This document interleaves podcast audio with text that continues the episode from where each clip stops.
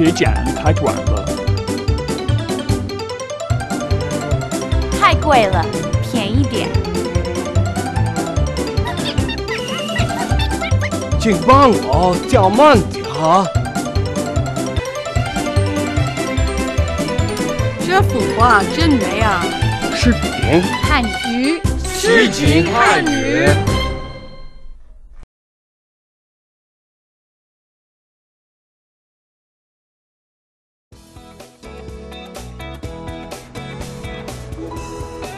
Whether it's getting souvenirs for your friends or you need to find a warmer jacket, the Silk Market, located in Beijing's Chaoyang district, should be a definite stop. Here, the shopping mall hosts 1,200 stalls on its seven floors and basement level.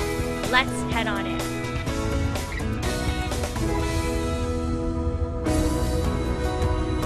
Here at Beijing's Silk Market, or Xiushui Jie, shoppers can exercise bargaining skills and choose from a myriad of products ranging from the basics, the unusual, to the most extravagant. In this maze of stalls and sea of goods, certainly everyone can find something. Ready to buy? One rule never settle on the first price.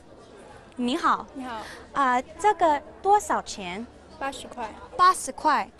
She said this is 80 yuan. That comes out to be about 12 US dollars. But we can do much better. Today we'll learn Chinese tips and phrases that will help you stretch your kwai. Because bargaining here is like a sport. So, what are you up against?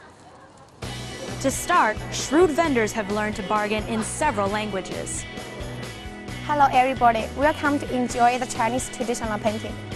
Guten Tag, Anzug mask schneidet, good quality, good stuff. Hola, esta cita muy plato, muy bonito, plato plati. Bonjour, j'ai beaucoup de mots en Richard, vous aider? konnichiwa, irashaimase. 중국어 거기 힘을 그다사이. But you can handle that by following some tips from the savvy shopper. My favorite technique is uh, first should look a little bit around to get a feeling about the products and so on and then you start uh, bargaining. Usually the first price which you get from the seller is a very high price. We price. just search on the internet. You just everything we can search uh, on the web. Uh, is Alibaba.com uh, where you can find uh, everything? usually either buy something I already know about a little bit, or maybe I don't worry so much about the price. I just bargain for a little while, and then, and then if I want it, I get it.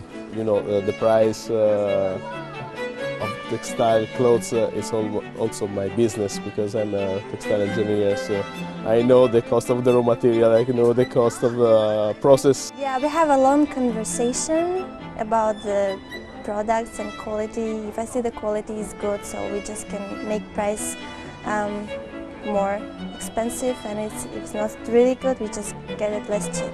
Normally go to the same shops and then uh, they recognize me and then I say, well last year I paid that amount and this year I will pay the same amount. They give us the, uh, the price, and then sometimes it's too expensive, so we have to bargain.